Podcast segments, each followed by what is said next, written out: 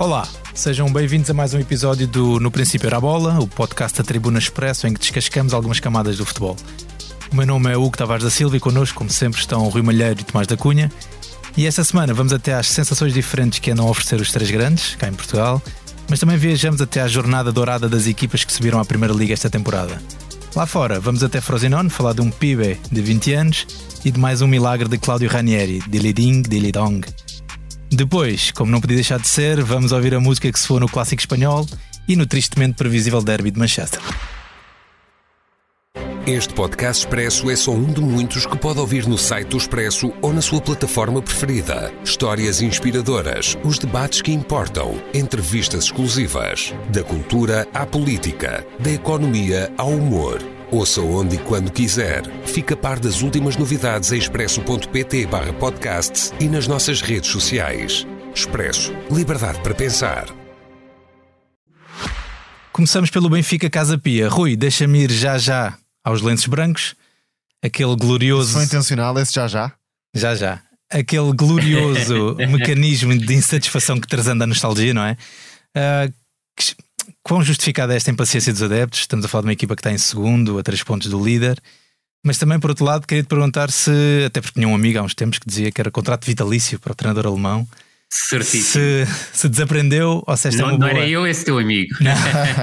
se, aprende... se desaprendeu ou se esta é uma boa oportunidade para compreender que futebol não é futebol manager, não é? E que o perfil dos jogadores e a relação deles em campo importa Claro muito, ou seja, sim. que no fundo o treinador depende dos jogadores mesmo. Viva Hugo, viva Tomás, cumprimentos a todos que, ne- que nos ouvem. É, aquilo que me parece é que o Benfica atravessa uma, fra- uma fase negativa e a verdade é que se não tem ganho o jogo da Supertaça diante do Futebol Clube Porto e a verdade é que o ganhou e se não tem ganho o jogo diante do Futebol Clube Porto para o campeonato e a verdade é que o ganhou, estaria numa crise profundíssima. A verdade é que apesar dos resultados a nível nacional terem tido se calhar o seu ponto mais baixo com este empate em casa diante do Casa Pia, juntando obviamente a derrota na primeira jornada diante do, do Boa Vista, é certo que todo este eh, desgosto dos adeptos do Benfica com a equipa tenha, está relacionado com os zero pontos e zero golos e se quiseres acrescentar zero futebol praticado nos três jogos da Liga dos Campeões, o que são uma disparidade tremenda com aquilo que aconteceu a temporada passada, ainda que me pareça, e nós já tocamos nesse assunto a semana passada,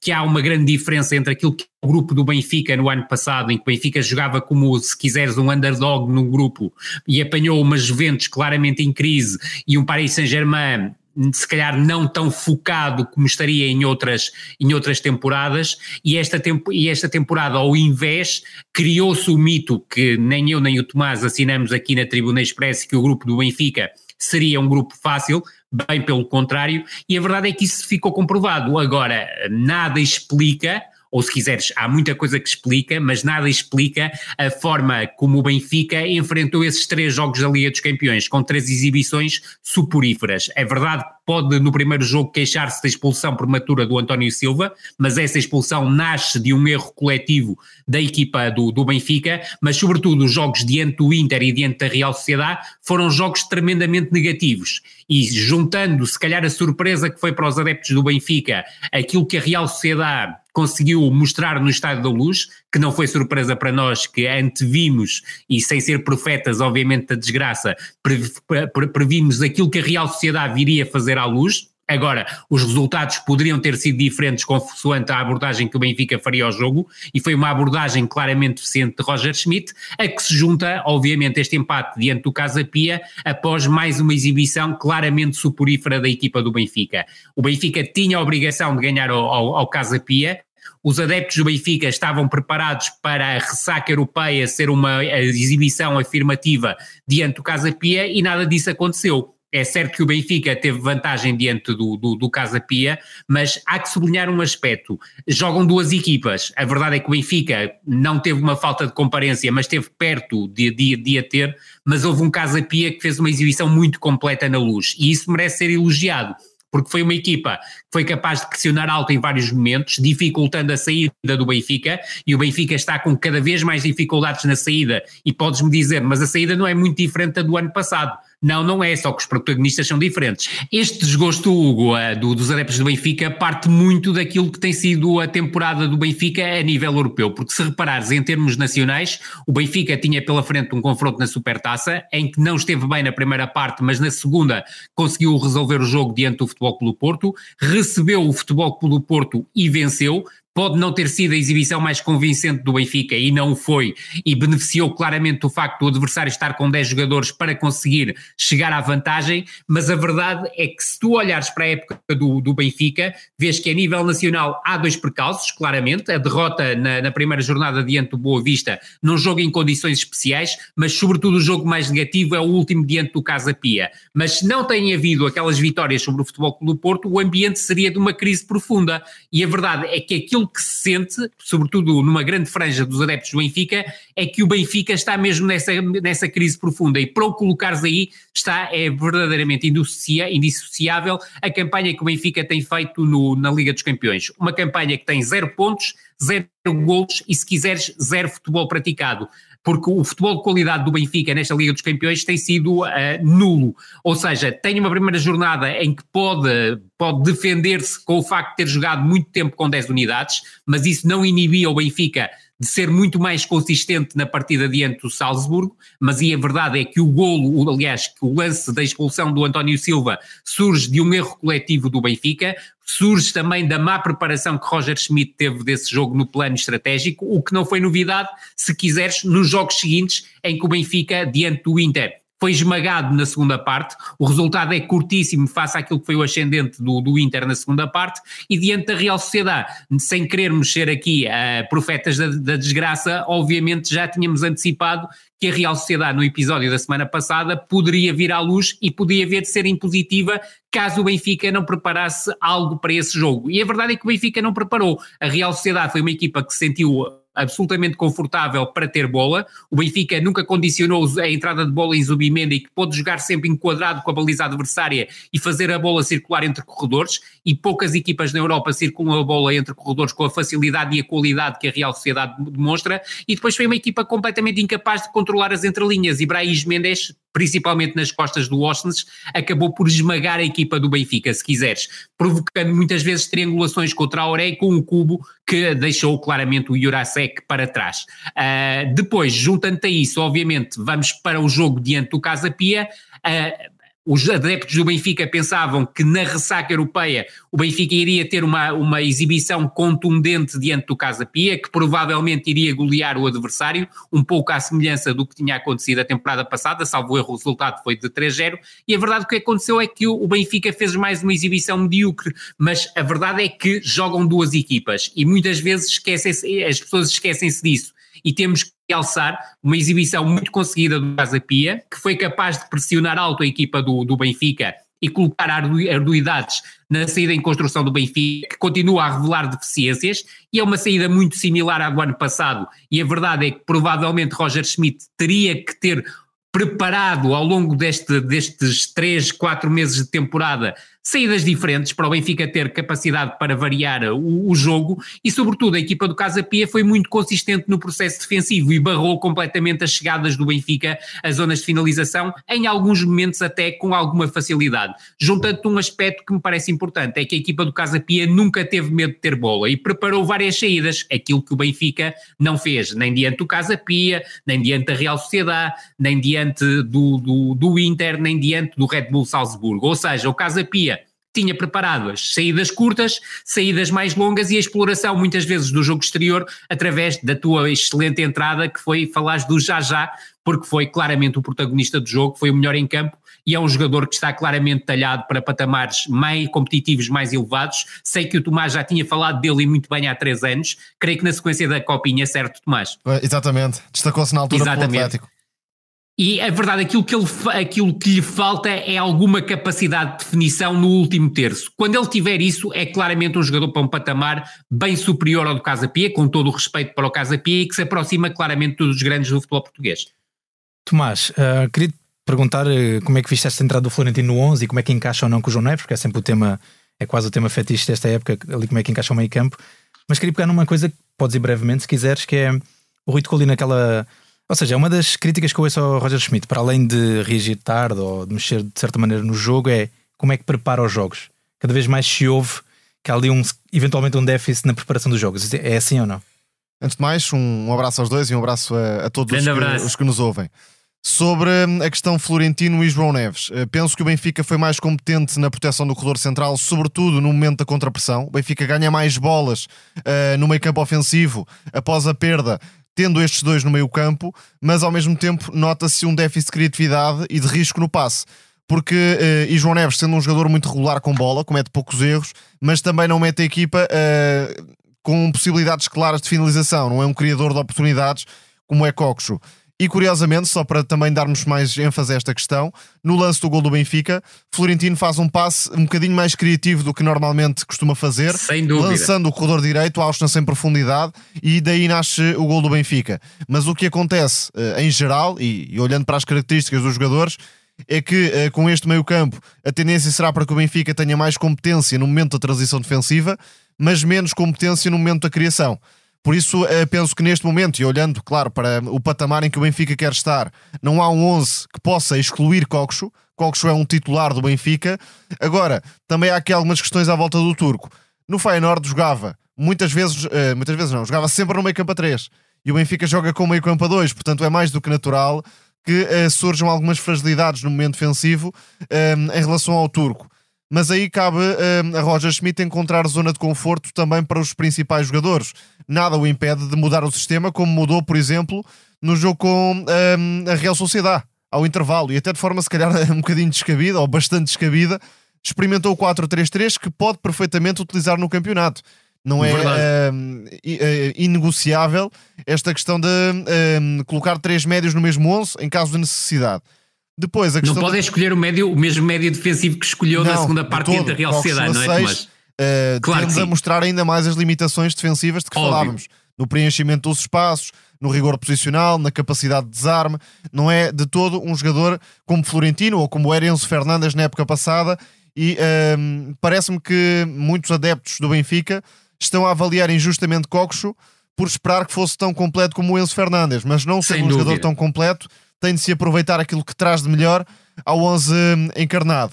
Roger Schmidt, para mim, é o grande culpado daquilo que está a acontecer ao Benfica, porque, apesar de tudo, há plantel. Não há um plantel, se calhar, tão hum, harmónico como havia na época passada, até porque as escolhas eram menores na época passada, mas há ainda assim jogadores que, se calhar, merecem mais uh, protagonismo e não estão a ter. E estou a pensar, por exemplo, em Gonçalo Guedes, estou a pensar também em Tiago Oveia, não digo necessariamente como titulares, mas que podem, por exemplo, entrar numa fase mais precoce das partidas. Repare e não aos 85 minutos, não é? Já numa lógica de reação e não de antecipar claro. aquilo que o adversário possa fazer. Repare-se, o, o gol do Casapia, por exemplo, nasce, e, e, já acontecia a largos minutos, de uma incapacidade total de pressão da primeira linha. A primeira linha do Benfica Certíssimo. não existiu pura e simplesmente na segunda parte. E jogadores como Gonçalo Guedes ou Tiago Oveia mesmo que até não deem nada ofensivamente, pelo menos neste trabalho sem bolas, estarão muito acima de Rafa e de Artur Cabral. Portanto, e uh, teriam caído em cima do Benny Mukeni, se é isso mesmo, é concordarás é comigo. Exatamente. É, é, que os médios a certa altura já não subiam tanto, obviamente, tinham gente nas costas, mas a, a pressão dos avançados do Benfica deixou de existir. E Schmidt não a refrescou, só muito à frente no jogo, é que acabou por fazer uh, essas mudanças. Portanto, creio que há questões individuais para resolver, e aí, eh, mais uma vez, entra o rendimento ou falta dele de Artur Cabral, também de Jurasek. Repare-se, Jurasek foi contratado para ser um jogador de projeção em profundidade e chegado ao último terço. Aquilo que temos visto é que Jurasek está quase a ser utilizado como se fosse Grimaldo. Recebe a bola no pé, no meio campo defensivo. Obviamente aí as limitações técnicas do jogador vão sobressair. Portanto, creio que Roger Schmidt não mudou muito o modelo, mas o Benfica já nem sequer aplica aquele estilo de pressão alta e de ritmo infernal que colocava nas partidas e, sobretudo, tem menos qualidade individual em posições específicas que uh, realmente uh, perdeu da época passada para esta. No caso, Gonçalo Ramos e Grimaldo. Penso que, acima de tudo, estes dois, Enzo Fernandes já tinha saído em janeiro e, enfim, o Benfica, de certa forma, acabou por dar a volta à situação. A energia da equipa, de facto, parece diferente e lá está, vamos especular um bocadinho, mas aquele caso como o do Vlaco Dimos, tratado mediaticamente desta forma, também pode minar ligeiramente a liderança de um, de um treinador perante um grupo, ou não? Foi pessimamente gerido do, do, do, meu ponto de vista. Sei que nem toda a gente concorda com, com a minha visão, mas eu creio que uh, Roger Schmidt cometeu aí um autogolo e concordo contigo. É um, é um tipo de situação que não agrada a um grupo. Agora, não parece que esse seja o principal fator para aquilo que está a acontecer. Uhum. Eu creio que o principal responsável é claramente Roger Schmidt, mas parte quer do, do desgaste do modelo de jogo do Benfica, que foi um modelo de jogo avassalador na temporada passada, mas que não é repetível com os mesmos com protagonistas diferentes nesta, nesta temporada e, sobretudo, por algo que já acontecia na temporada passada, mas era, era menos visível pela forma asfixiante como o Benfica entrava nas partidas, nomeadamente na contrapressão e até na produção ofensiva, até explorando os três corredores. Mas aí tinha Grimaldo e Grimaldo fazia muito a, a diferença em termos de criação na equipa do, do, do Benfica, que é na preparação dos jogos. Eu creio que Roger Schmidt continua a olhar excessivamente para o seu umbigo, ou seja, para a sua equipa, para a forma de jogar do Benfica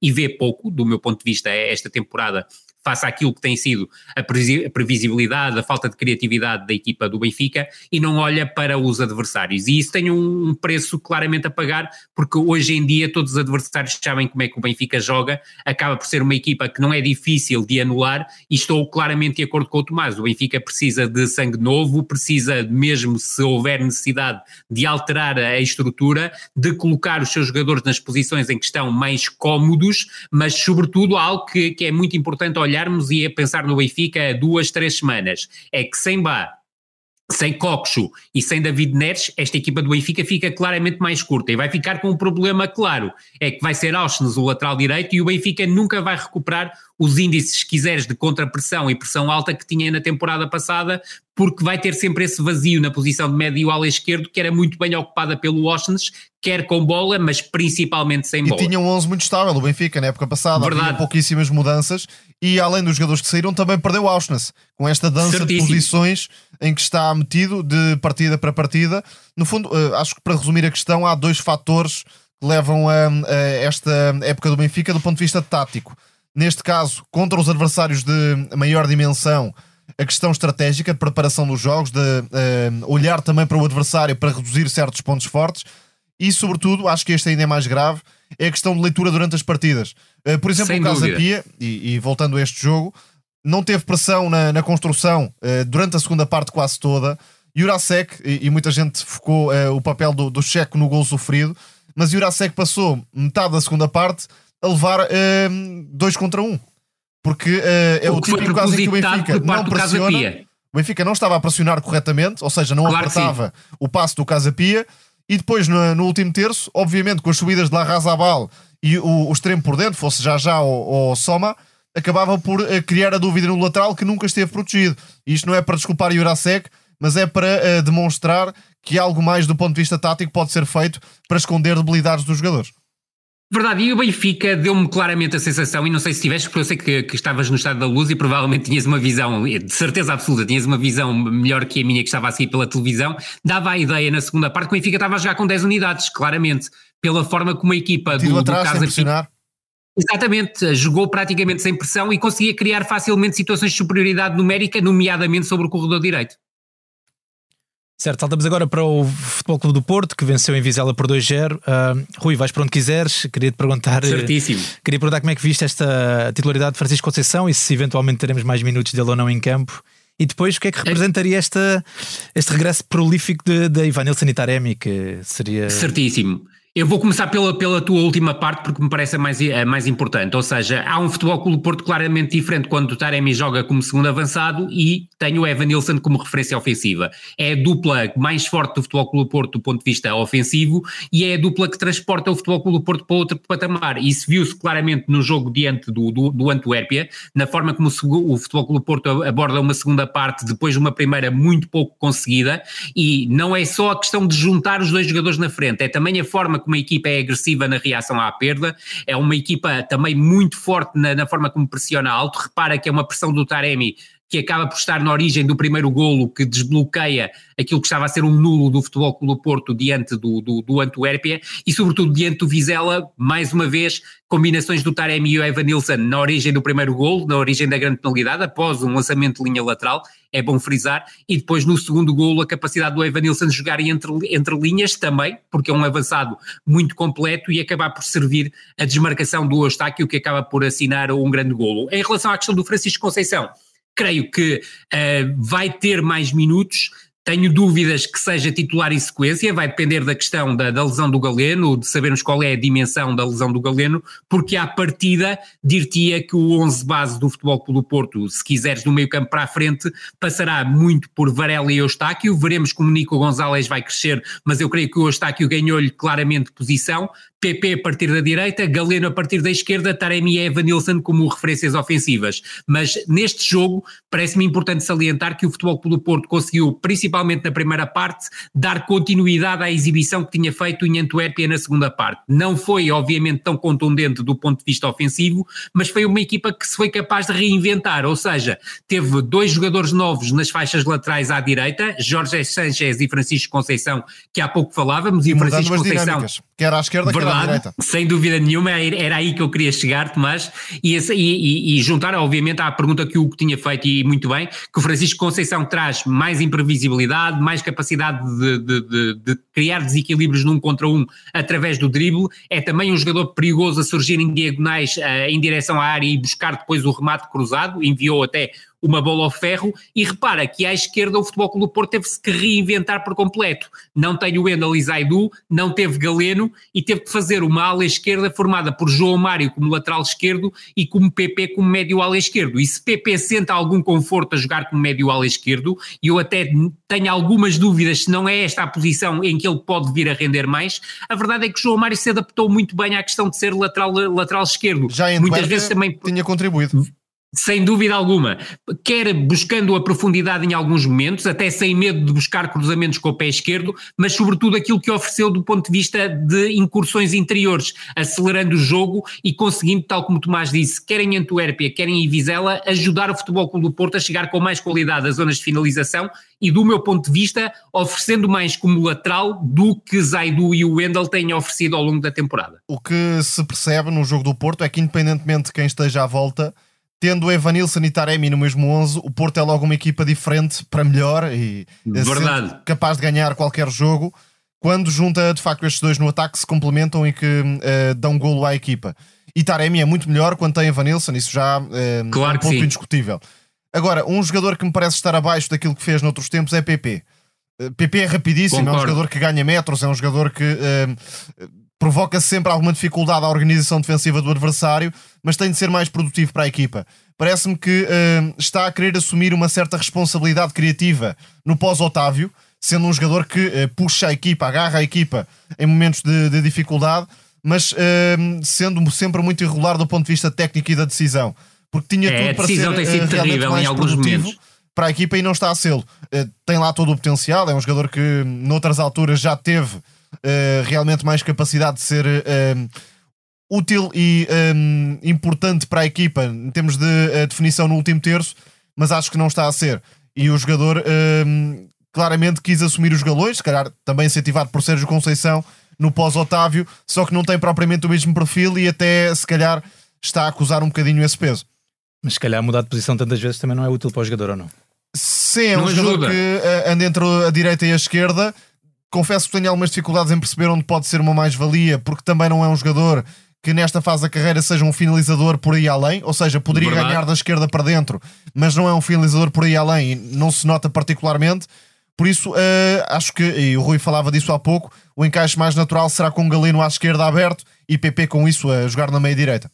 Muito bem, Certíssimo. saltamos para o Bessa, onde tivemos um Boa Vista Sporting muito interessante, acho eu. Uh, admito que ficaria aqui, ficaria aqui o resto do podcast a falar do Morita, mas enfim. Do Seba Pérez também.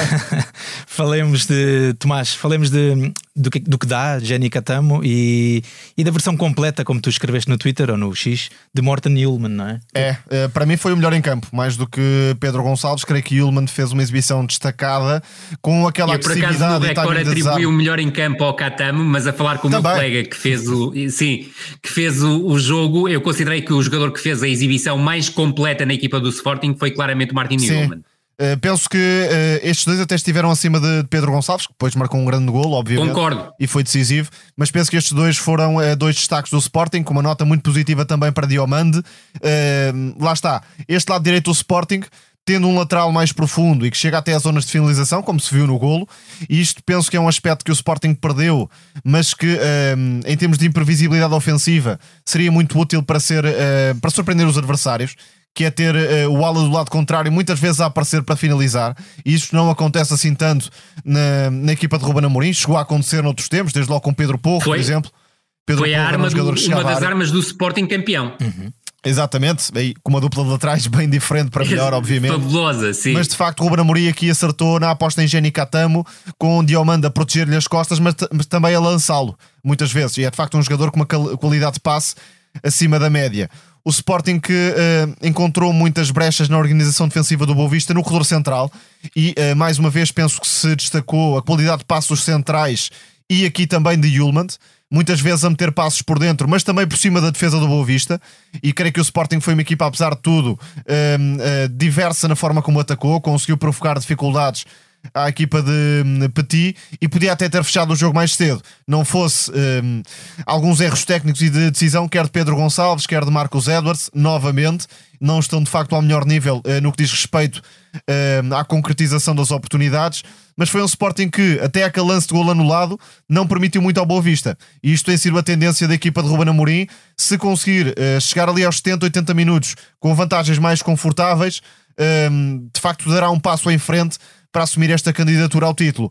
Hum, o que se percebeu, além da, da qualidade de Diomande e Diomand, é que realmente em muitos jogos é preciso ter mais agressão, mais desequilíbrio por fora. E foi isso que o Sporting conseguiu com a entrada de Jenny Catamo, que neste momento, com as dificuldades de adaptação de Fresneda, com Sgai, que enfim é um jogador que tem algumas limitações, é o jogador que pode dar mais isto ao uh, lado direito do Sporting e por isso está a merecer as oportunidades. O Sporting tem a melhor diferença de golos da liga e tem 25 em 27 pontos possíveis, certo? Ou seja, a classificação diz-nos que é a melhor equipa, mas queria-vos perguntar se veem isso também como equipa. Ou seja, as ideias e a tal velha questão da versatilidade do modelo de Amorim. Como é que estamos dessa. Sim questão. É, até, até o momento, e, e esquecemos, esquecemos a, a, pontuação, o Sporting tem sido a equipa mais consistente do, do, do, campeonato. Não tem feito sempre grandes exibições, mas a verdade é que me parece ter o, aquele modelo, uh, do meu ponto de vista, mais burilado. Repara com capacidade para, para se recriar Ontem a equipa jogou um bocadinho em espelho do, daquilo que é habitual, ou seja, não foi o, o lateral ala esquerdo que se projetou mais, foi o lateral ala direito e conseguiu já trazer algumas das coisas que o Ruben Amorim tinha preparado na pré-temporada, ou seja, uma equipa capaz de atacar permanentemente em 3-4-2-1, mas capaz de defender tanto no habitual 5-2-3 como também em 4-2-3-1 e foi isso que Ruben Amorim tirou muito de Catamo do, do, do jogo de, de ontem, porque o Catamo ofereceu deu-lhe em momentos em que era necessário a largura e a profundidade pelo corredor direito, mas depois, através até algumas situações de movimentos dissuasores do Edwards e do Gyökeres, entrar pelo espaço interior. E repara que é, tem uma grande oportunidade de golo, é primeira, uma das primeiras do, jo do jogo, uh, através de uma incursão pelo espaço interior, e aí até creio que foi o Gyökeres que lhe abriu o espaço para poder entrar por dentro e depois acaba por marcar o golo na tal questão que o, que o Tomás uh, falava e que o Sporting vinha a explorar muito pouco, principalmente nos último, no último ano, ano e meio, uh, sobretudo a partir do momento em que o Porro saiu da equipa, que é a capacidade de o lateral do, do, do, do, do corredor oposto servir o, o, em zona de finalização o outro, o outro ala. E a verdade é que o golo do Sporting nasce numa jogada que é cada vez mais normal na equipa do Sporting, que é a capacidade de, a visão de jogo e a flamância que o Gonçalo Inácio tem nesse momento, que é a capacidade que o Gonçalo Inácio tem para quebrar linhas no, no adversário através do passe, conseguiu, e depois há aquela combinação ótima entre Pote, Morita e Mateus Reis, que está na origem do cruzamento para Catamo. A equipa do Sporting neste momento parece uma equipa com múltiplas soluções em termos de processo ofensivo, é capaz de construir mais longo para chegar mais rápido e já agora, Rui, eh, enquanto dizes isso, este foi se calhar o jogo em que a equipa revelou menos dependência dos movimentos Exatamente. de E isto também prova a competência do e, jogo no Bessa. E vai muito ao encontro daquilo que dizias há pouco, porque a equipa do, do, do, Boa Vista foi uma equipa que preparou muito bem o jogo, eh, chegou a querer pressionar médio-alto em 4-2-4, mas isso permitiu ao Sporting encontrar tal espaço dentro do bloco. E a verdade é que o Sporting teve a tal paciência para procurar as entrelinhas, e aí encontrou em algumas situações o Catamo, encontrou noutras o Edwards e o, e o Pote, também o Morita, mas a verdade é que o Sporting apresenta essa variabilidade, se quisermos, para conseguir chegar às zonas de finalização. Em alguns momentos até podemos dizer que aquilo que era o vício da equipa na temporada passada, buscar o jogo exterior, não tem sido tão predominante na equipa do Sporting, mas há várias formas de conseguir agredir o adversário. E depois o Tomás juntou um aspecto que me parece essencial o Sporting é forte em momentos de, de, de, pressão, mas é sobretudo uma equipa que, bem organizada do, em momento defensivo, consistente e compacta, cede muito pouco às equipas adversárias. É muito difícil criar oportunidades de golo à equipa do Sporting. E reparem que ontem o Sporting acaba por sofrer a sua primeira oportunidade, que é o golo bem invalidado ao Bozenic, mas que é uma excelente oportunidade criada pelo Boa Vista, na altura em que o Sporting fixa a linha de 5 e faz três substituições na última linha, tira Coates para colocar Santos Juste e coloca Isgaio e Nuno Santos como laterais alas. E a verdade é que o Bruno Lourenço, que oferece o golo ao Bozenic, ataca às costas com muita sagacidade de Nuno Santos e foi por aí que o Boa Vista encontrou o espaço para chegar à zona de finalização. Oi, vamos ali ao Sporting Braga brevemente. Uh, voltou a perder pontos com o Gil Vicente, empatou a 3 igual, esteve reduzido desde os 55 minutos por expulsão de Nhakate. Uh, a presença na Champions tem afetado, pode vir a afetar o rendimento dos minhotos? Uh, será decisivo ou não? Uh, tem afetado, isso sem dúvida nenhuma, porque a equipa do Sporting de Braga não estava habituada num patamar competitivo tão alto como é o da Champions, que é diferente da Liga Europa, a ter dois jogos de altíssimo grau de dificuldade durante, durante uma semana competitiva, ou três, se quiseres. Uh, a verdade é que a equipa do Sporting de Braga optou e do meu ponto de vista bem, tendo em conta o adversário, por não rodar muito a equipa. O Arthur Jorge, tendo em conta as condições do relevado, as condições atmosféricas que eram um verdadeiro dilúvio, a, a dilúvio em Barcelos, uh, optou até por juntar o Abel Ruiz ou aproximar o Abel Ruiz do Banza uh, nesta preparação do jogo diante do, do Gil Vicente, mas aquilo que se notou foi aquilo que tem sido o Sporting de Braga esta temporada. Uma equipa muito frágil do ponto de vista defensivo, capaz de fazer aquilo exatamente ao contrário do que acontece com o Sporting, de conceder oportunidades ao adversário, de cometer erros defensivos graves, uh, Serdar no primeiro golo, Niakate na origem do segundo golo, na grande penalidade que acaba por cometer, má defesa, se quiseres, uh, apesar de estar reduzida a 10 unidades na altura, para permitir o 3-3 uh, eh, à equipa do Gil Vicente, mas é a tal questão, é um Sporting de Braga que está a perder por... Exatamente, exatamente.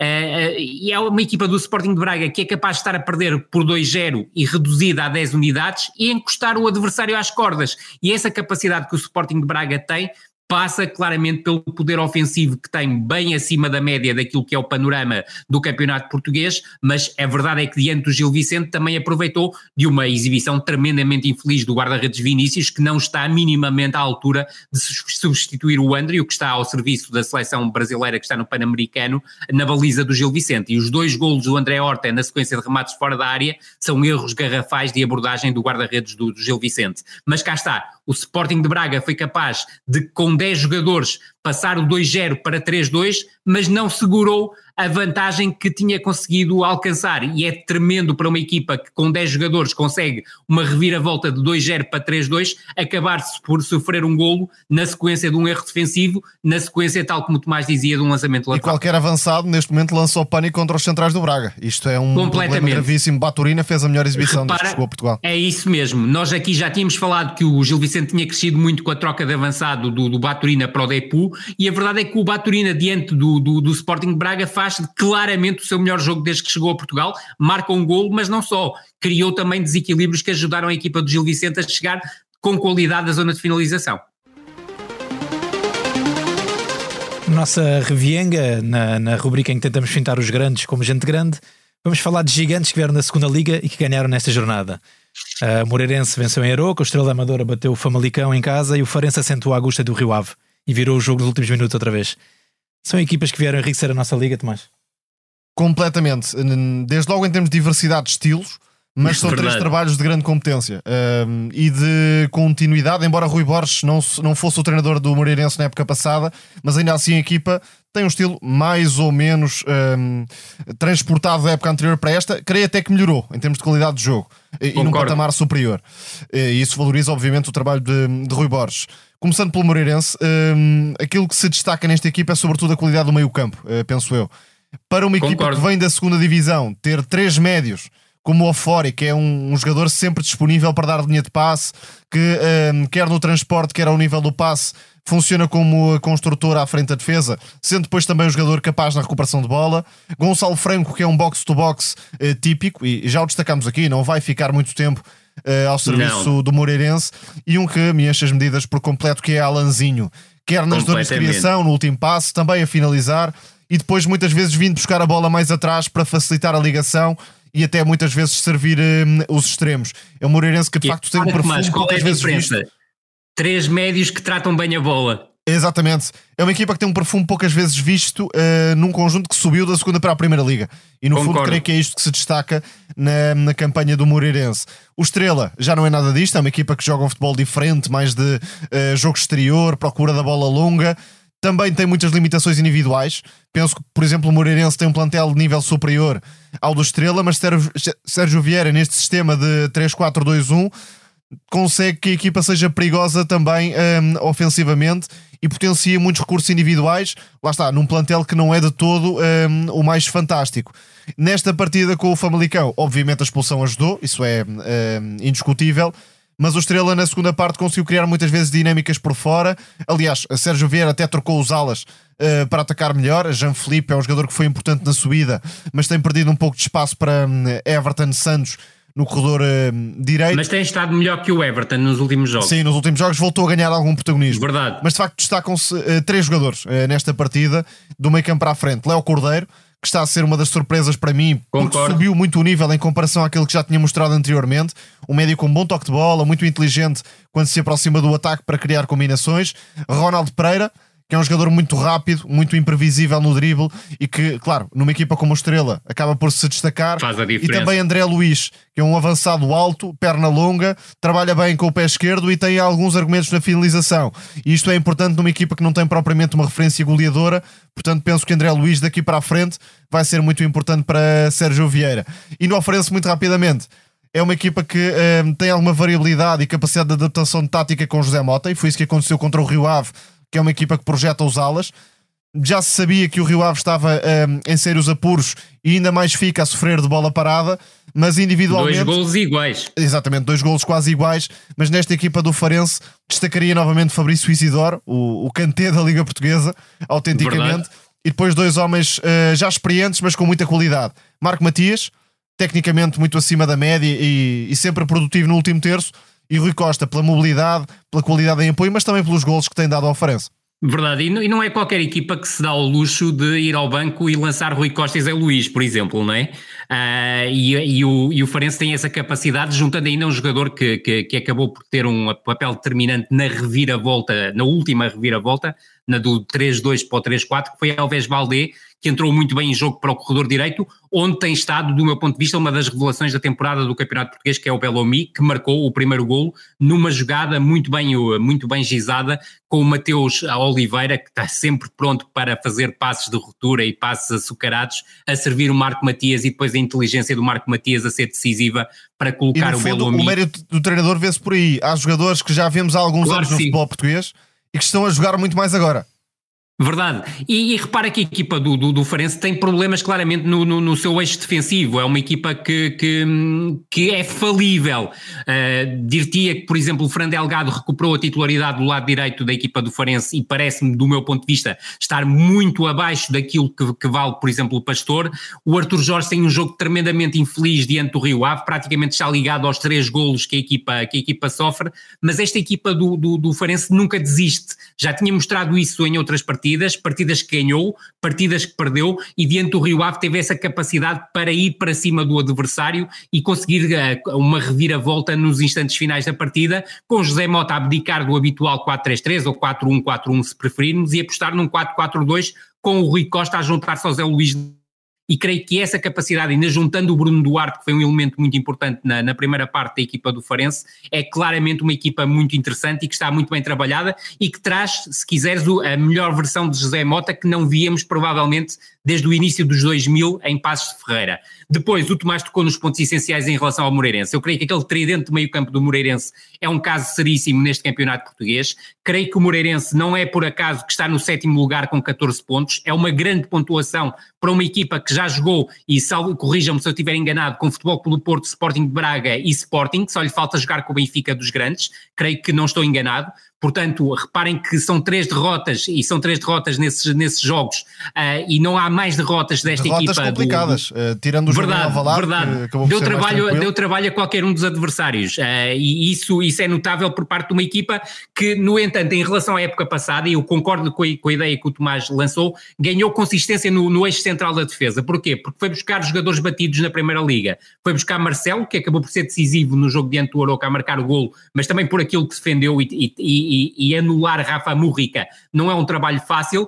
Ou, junto com ele tem Maracás, que foi o titular diante do jogo do, no jogo do Aroca, porque Carlos Ponque, que é outra opção para o centro da defesa, está castigado. E eu isso creio que foi uma mais-valia na equipa do, do Aroca. Em relação à Estrela da Amadora, eu tenho a ideia, não sei se concordas comigo, Tomás, que muito provavelmente esta equipa só funcionará com Sérgio Vieira porque de outra forma terá muitas dificuldades, porque é claramente talvez o plantel mais débil da Primeira Liga, mas que está claramente talhado para o modelo de jogo que este treinador criou. É um modelo de jogo que vem da época passada da Segunda Liga, que está a transportar para a Primeira Liga e que está a criar dificuldades aos adversários, porque é um estilo de jogo muito pouco habitual na Primeira Liga do futebol português. Com Quintão Canté de São Luís. Eu acho que sim. E filho de Paulo Isidoro. Eu também acho. memórias de 82. Já tínhamos. Certíssimo. Verdade, verdade. Nós entrevistámos... com, com homenagem ao pai, obviamente. Exatamente. Nós entrevistámos há umas semanas o Fabrício e foi admirável a história dele, que vem do Campeonato de Portugal. É isso, é um jogador que já está há muito, há muito, tempo. E o Mateus Oliveira também já anda aí em Portugal uhum. há, há, imenso tempo e agora parece. Com altos e baixos uh, tremendos. Na melhor versão, completamente. Certo. A reparar que ele foi dispensado do Mafra há um ano. Há Sim. um ano ele estava a ser dispensado do Mafra. E agora é importantíssimo na Primeira Liga e complementam-se muito bem. Um mais tecnicista e outro mais uh, de progressão. Vamos ao Teatro dos Sonhos e nesta rubrica vamos mergulhar no Barça Real. Um, depois de um gol madrugador de Gundogan, os de Madrid viraram, como é hábito, não é? Na segunda parte, com dois gols de Jude, Jude Bellingham. Tomás, este inglês é tudo o que dizem, ou seja, um potencial bolador ou quando deixar de marcar golos, aquela aura vai descer a terra. Ou seja, e não quer tirar mérito ao ofício de fazer golos, mas que, é que, que jogador é este se as baliças fossem retiradas do relevado? Acho que tem uma aura fora de série, é de facto um jogador especial nesse sentido e uh, acaba por entrar no Real Madrid numa altura em que, perdendo Benzema e uh, tendo a lesão de Vinícius Júnior, que também lhe tirou algum protagonismo neste início de época, se afirmou completamente como a referência goleadora do Real Madrid e marca gols de muitas formas, tem um instinto tremendo para aparecer na área e já vestiu esta pele de goleador. Agora, de facto, eh, sabemos que os gols não duram para sempre. Claro que é um jogador que vai sempre marcar gols, mas terá fases menos boas. E aí uh, entra um, a dúvida para perceber o que pode valer nesses jogos. De que hum, forma vai ser útil a pegar no jogo mais atrás, como Modric ou como Tony Kroos, que também já estão lá, lá está numa fase adiantada da carreira. Que capacidade terá de ser decisivo no último passe, para servir os extremos, para criar vantagens para a equipa? De facto, aquilo que estamos a ver uh, em Madrid, isto não é dizer pouco, obviamente, é um jogador que chegou com uma personalidade tremenda, como se fosse o dono do clube, que decide qualquer jogo, seja contra o Barcelona, seja contra o Nápoles isto de facto é, é extraordinário, mas uh, e escrevi isto na, na, tribuna, portanto vou no fundo repetir aquilo que, que escrevi. Acredito que o jogador fosse mais completo se se tivesse mudado para o Liverpool ou para o City, nas mãos de Klopp ou nas mãos de Guardiola. Aqui, Concordo inteiramente e, e Ancelotti uh, também tem sempre esta sensibilidade. Vai ser um jogador à Real Madrid, isto é, decisivo em todos os grandes palcos, mas se calhar não tão completo em diversas eh, funções como poderia ser no, noutra realidade. E uh, pegando na tua pergunta, claro que está aqui um potencial bolador por jogar no Real Madrid e com isso candidato a títulos, e depois por esta capacidade de, de marcar golos e de captar os holofotes. Não sei se querem fazer um, um apontamentozinho ao bolador. Lionel Messi, para variar, eh, ganhou mais um troféu? Foi Justíssimo, do meu ponto de vista, eh, só diria que o Rodrigo, do meu ponto de vista, merecia ficar em segundo lugar e o Allen em terceiro. Eu tenho outro apontamento ainda. Uh, o, o, jogador mais roubado, e as pessoas gostam muito de usar esta expressão, chama-se Antoine Griezmann.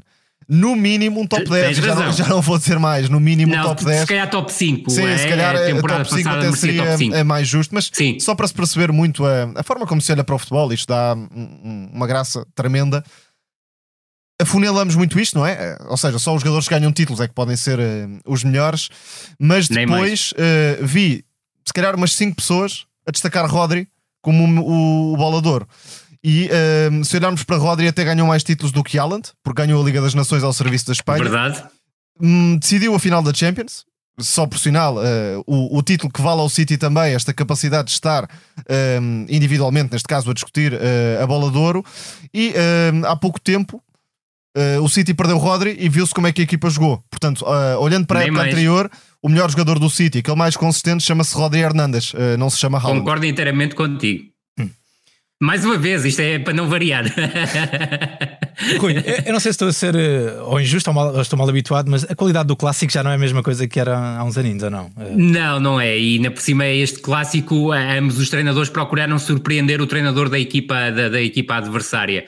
Eu creio que eh, até os mudaram, se quiseres, do, do ponto de vista estrutural as equipas. Ambos acabaram depois por se espelhar num 3-5-2, com uh, os meio, meio campos invertidos, uh, que permitiram também o encaixe, o encaixe absoluto, mas em termos de qualidade, uh, e, e, eu tive a oportunidade de, de ver o jogo em diferido, uh, e, e, a sensação que tive é que não foram 90 minutos ganhos, havia uh, provavelmente jogos mais interessantes para ter visto durante o fim de semana, no entanto, destacar-te que a equipa do Barcelona foi uma equipa que foi sagaz na forma como chegou a 1 a 0. Eu, o, o, João Félix está a se especializar em algo muito interessante, que é o movimento sem bola, que acaba por arrastar os adversários e criar espaços de penetração para os seus colegas de equipa. E o 1 a 0 surge muito a partir desse, desse tipo de lance. O espetáculo em si não foi um espetáculo fantástico, mas depois, obviamente, surgiu uh, o Bellingham a fazer a diferença. O Tomás disse muito bem, ele é capaz de marcar golos de todas as formas e feitios.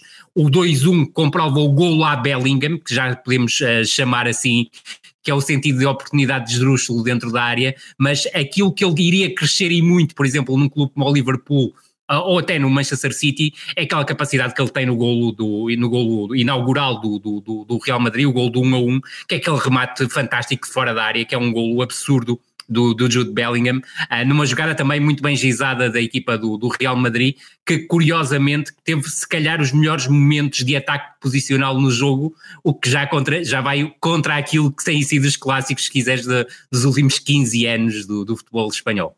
Tomás, numa viagem relâmpaga à América do Sul, uh, queres deixar uma notazinha sobre a Sul-Americana? Sim, certo? só uma pequena curiosidade, porque o jogo também foi muito pobre do, em termos de qualidade. Foi, foi, paupérrimo uh, até, em alguns venceu o, o, Fortaleza no, no Uruguai, agora uh, as provas sul-americanas têm final única, mas a, a coincidência, e, e, e, é uma história muito gira, a meu ver, há uh, 15 anos, na, na, final da Libertadores, a LDU Quito venceu o Fluminense nos penaltis, com Certíssimo. três defesas de, de Cevalhos, o, o guarda-redes e agora vence esta prova com três defesas do, do guarda-redes eh, Alexander Domingas. E de facto é uma coincidência muito gira para a LDU Quito, que pode reencontrar o Fluminense, que vai jogar esta semana a final da Libertadores com, com o Boca Juniors no, no, Maracanã. Outra curiosidade ainda: eh, quem uh, podia ter dado o título ao Fortaleza foi Pedro Augusto, um jogador que passou pelo Tondela, mas falhou Tondela. esse penalti e depois a LDU Quito acabaria por vencer. É o do Quito de Paulo Guerreiro, esse eterno. Exatamente, ainda vence títulos. Na rubrica Totti ou Totti falamos de um clube que parece estar no, no divã há muitos anos, não é? Uh, Manchester United perdeu este fim de semana em casa com o rival, rival da cidade por 3-0 e já está a 11 pontos do Tottenham. É uma equipa que gastou muitíssimo dinheiro em Anthony, por exemplo, que está a tardar a afirmar-se. E depois até tem Johnny Evans a titular no centro da defesa. Ainda vamos a tempo de ver outro United, Tomás? Uh... Acho difícil. O Man United e uh, por vezes temos esperanças em relação ao renascimento do clube mas é sempre aquele clube que dá um passo à frente, mas depois dá dois atrás e então acaba por não sair do sítio ou até muitas vezes regride, e creio que é isso que está a acontecer. Há um fator importante que não podemos uh, ignorar, que são das lesões. Há vários uh, jogadores importantes que estão de fora, sobretudo na defesa. Lisandro Martinez e Shaw, a meu ver, são os mais importantes porque eram as referências de construção desta equipa no corredor esquerdo. Mas Verdade. ainda assim, penso que o United, a nível de ataque ao mercado, voltou a deixar a desejar, e isso está a perceber-se na prática. O único jogador que um, no imediato tem acrescentado é Rasmus Oilund, que até acabou por estar em evidência pela negativa naquele momento da, da grande penalidade. Enfim, embora seja um lance que poderia dar discussão, mas uh, uh, é um jogador ainda com potencial para o futuro e não vai ser uh, decisivo ao longo de toda uma temporada. Amrabat vai começando agora a ganhar algum protagonismo, mas ainda não dando muita confiança a Tenag. E penso que a troca ao intervalo foi absolutamente errada a todos os níveis, não só por perder Amrabat à frente da defesa, mas também porque, mal ou bem, McTominay estava a ser o jogador mais perigoso do Man United a jogar com médio ofensivo de, de aproximação à área, portanto perdeu as duas coisas. E tem marcado golos e ter marcado alguns Verdade. gols, exatamente. Mas um, de facto, creio que Eric Tenag neste momento não tem um, a equipa minimamente preparada para enfrentar as equipas de topo e não tem equipa minimamente preparada para ser um marionete dominador e com capacidade de criação contra os adversários mais pobres. Depende sempre de uma individualidade, de uma bola parada, de um milagre, como aconteceu até com o Copenhaga, aquele penalti defendido por uh, Onana já na reta final, mas entre esta indefinição no mercado, a contratação de nomes que não estão propriamente uh, a mudar a cara da equipa e a leitura uh, deficitária de Tenag, e é inexplicável como é que é o intervalo, não só mexe no meio campo dessa forma, mas também não corrige o corredor esquerdo, do, o, corredor direito na perspectiva do Man United, que estava a ser completamente Exatamente. vulgarizado com superioridades constantes de Guardiol, Bernardo Silva, Grealish, e foi muito por aí que o City ganhou o jogo. E penso que uh, é preciso dar um salto do ponto de vista da, da adaptação tática, pelo menos para competir. E atenção, ninguém pede que o Man United ganhe ao City. Há uma diferença clara entre as equipas, mas uh, isto parecia um jogo de treino a certa altura para, para o City. E, e digamos que a qualidade do Tão plantel, fácil que foi. embora exista, também não é uma coisa do outro mundo e, e que uh, cava um fosso assim uh, tão esmagador. Ainda outro erro que, que me faz alguma confusão. Bruno Fernandes passa os jogos grandes normalmente encostado à direita, a desdobrar-se sem se bola e depois não tem a mínima influência a atacar, sendo um dos poucos jogadores claro que, que consegue sim. fazer qualquer coisa em termos de criação no United. E ia perguntar precisamente sobre Bruno Fernandes, entrando aqui um pouco numa, num conto de ficção científica. Onde é que vocês, se ele tivesse que sair do clube para eventualmente ganhar troféus ou pelo menos lutar por alguma, tendo em conta o que ele anda a fazer pela seleção, parece que merecia estar num topo dos topos, não é? Vocês imaginam em que clube? Uh, ou seja, ele parece que vive confortável naquele jogo mais selvagem, ou pelo menos menos agarrado às posições, mas onde é que vocês imaginam se sairia beneficiado num jogo mais posicional? Ou se... Contem-me. Eu acredito que ele pudesse sair beneficiado num jogo mais, num jogo mais posicional. Eh, eh, agora, não o vejo, sinceramente, nesta altura, a sair do, do Manchester United de forma muito fácil, até Ficção pela questão científica. de ser capitão. Exatamente, ser líder, ser líder de uma equipa. Eu, sinceramente, mesmo sendo um contrassenso em relação àquilo que eu disse há pouco, via-o se calhar a regressar a Itália ia jogar numa equipa que luta pelo título, nomeadamente o Inter. Acho que poderia ser uma boa, uhum. uma boa solução, até no dentro do 3-5-2 que, o, que o Simone Inzaghi Inter, normalmente Inter aos Juventus seria, seria Juventus, Sem dúvida. Enfim, acreditando que a Juventus voltaria a ser um, uma Ele ajudaria, ele ajudaria. Sim. Penso que sim, penso que sim. Mas uh, até a Inglaterra, uh, isto, claro, o Tottenham tem uma dimensão, se quisermos, inferior uh, historicamente à do Man United do que diz respeito à luta por títulos, mas encaixaria bem, por exemplo, no papel que é de Madison, médio mais solto no ataque, Concordo. com a equipa a dar-lhe jogo no último terço, porque aí a qualidade de passe e de remate de Bruno Fernandes vai sempre produzir muito em termos de gols e assistências. Bem, na arte vem depois, a última rubrica deste podcast. Uh, Rui, quer-nos falar sobre um argentino que nasceu em Mar del Plata em 2003 e Isso que lá mesmo. está e que até fez muitos jogos pela Juve ano passado, pelo menos presenças vá. Verdade, mas uh, agora no Frosinone tem tido a oportunidade para jogar com regularidade e a sobressair claramente a jogar a partir do corredor direito, mas a surgir com grande facilidade em zona de criação e zona de finalização. Ele foi contratado ao Vélez pelas Juventus em janeiro de 2020, custou na altura 2 milhões e 200 mil eh, euros. Ao serviço do Frosinone tem feito uma dupla muito interessante com o Renier, que também está a ressurgir nesta equipa do, do, do Frosinone. O Renier normalmente assume o papel de médio mais ofensivo, o Solé, tal como disse há bocado, sai do corredor direito para o corredor central, quer na criação, quer na, na, na, finalização, tem sido um jogador muito importante. Eu creio que ele tem atributos muito, muito interessantes no tal, no, na tal questão da condução do jogo, da busca do desequilíbrio do, no contra um, também no último passe, se quisermos, e no, a nível do remate, mas depois acrescenta algo que é muito típico deste jogador uh, médio ofensivo argentino hoje em dia, que é a capacidade também de ser reativo à perda, de ser um jogador forte na recuperação, e por exemplo, neste último jogo diante do Cagliari, um dos golos surge a partir de uma recuperação que ele faz através do desarme. E ele é muito forte nesse aspecto. Eu creio que é um jogador claramente talhado para patamares mais altos. Creio que a Juventus fez bem em emprestá-lo ao Frosinone para ele poder jogar esta temporada de forma permanente na, na Série A, mas creio que já está preparado para dar o salto numa próxima temporada para uma equipa principal da Juventus e ser um jogador importante. Sim, o Frosinone acabou por montar uma equipa muito gira com Solé, Renier, que, enfim, se calhar não vai ser aquele jogador que se chegou a pensar que poderia ser, mas não deixa de ser um jogador com algum talento. E até Caio Verdade. Jorge, que não tem sido propriamente uma grande figura, vamos disso, mas também chegou a mostrar muito potencial, sobretudo ao serviço das seleções jovens do Brasil. Do Brasil. Solé eh, é um jogador para o topo, diria, do, do futebol europeu, porque recebendo na meia direita, preferencialmente, acaba por uh, na recepção orientada, na forma como trabalha em espaço curto, na definição, quer ao nível do passe, quer também a finalizar.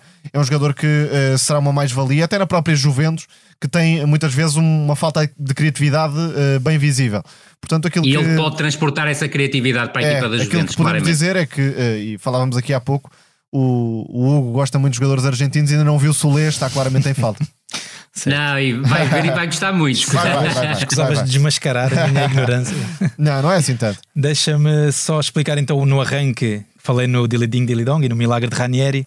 O Cagliari vencia, aliás, perdia por 3-0 aos 32 minutos contra o Frosinone e deu a volta. Foi épico. Verdade. O futebol italiano, e acho que podemos terminar assim, uh, não é nada daquilo que ainda muita gente nada pensa que é. que não se marca gols sequer. Nada disso. Não, e esse jogo que eu tive a oportunidade de ver, até por, por, causa da, da, questão do, de ter destacado o Soe, uh, é um jogo interessantíssimo. É um jogo interessantíssimo. Fica por aqui mais um episódio do No Princípio Era a Bola, gravado na manhã de terça-feira, 31 de outubro.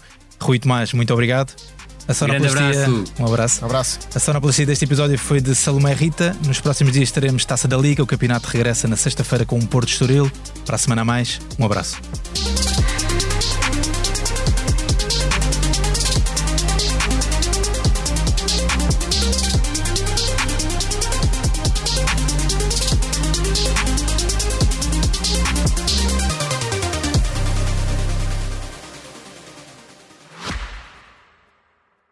Este podcast Expresso é só um de muitos que pode ouvir no site do Expresso ou na sua plataforma preferida. Histórias inspiradoras, os debates que importam, entrevistas exclusivas. Da cultura à política, da economia ao humor. Ouça onde e quando quiser. Fica a par das últimas novidades em expresso.pt/podcasts e nas nossas redes sociais. Expresso Liberdade para pensar.